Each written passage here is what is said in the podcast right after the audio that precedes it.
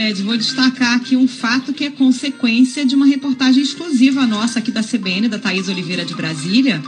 Em comunicado, o laboratório indiano Bharat Biotech anunciou o fim do acordo com a Precisa Medicamentos para vender a vacina Covaxin no Brasil e, segundo a Bharat,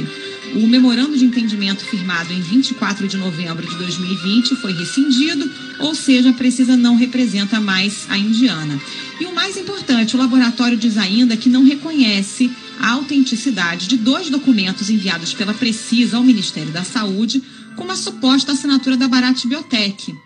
É, a gente lembra bem, né, que na reportagem a Thaís Oliveira mostrou na semana passada que esses documentos tinham inconsistências, tinha uma imagem por trás dos documentos, uma coisa super estranha, parecendo uma montagem, o nome da fabricante estava errado, o endereço estava com erro de inglês, o endereço do laboratório na Índia também tinha erro.